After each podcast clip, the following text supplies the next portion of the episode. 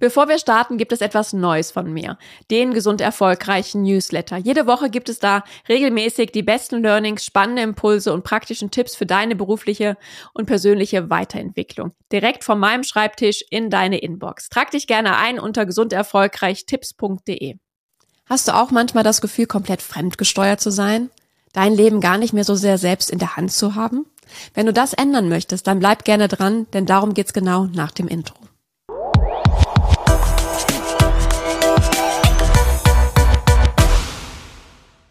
Hallo und herzlich willkommen zurück zum Gesund Erfolgreich Podcast. Dein Leadership Podcast für mehr Energie, Erfolg und Lebensqualität.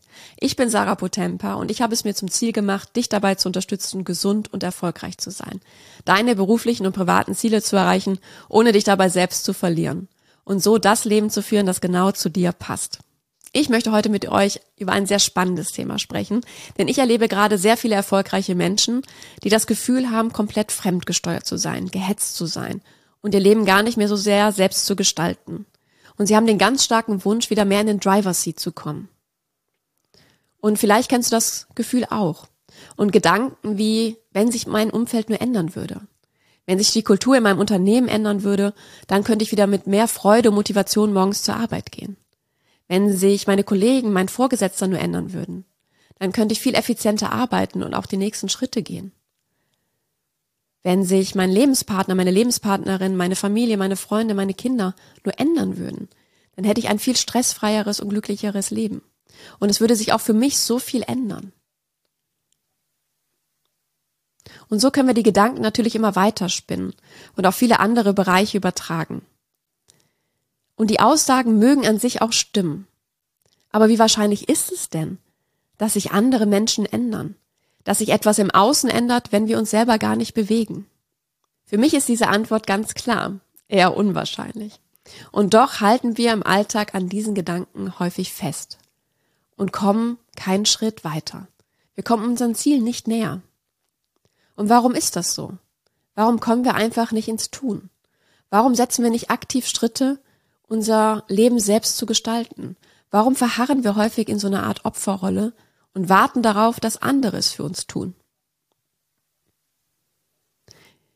Die Gründe sind natürlich vielfältig und können ganz verschieden sein von Mensch zu Mensch.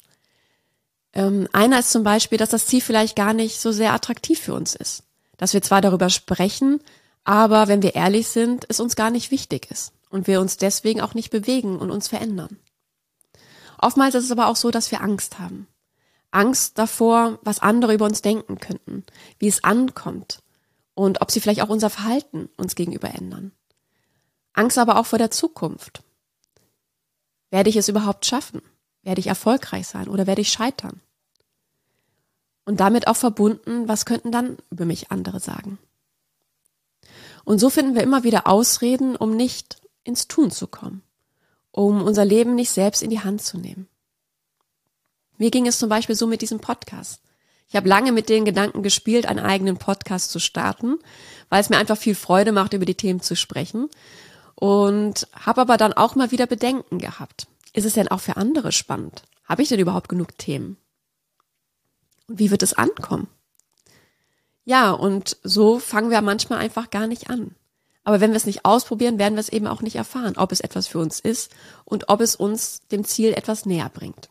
Ja, und Stephen Covey beschreibt das in seinem Buch Seven Habits of Highly Effective People oder zu Deutsch Sieben Wege zur Effektivität sehr schön.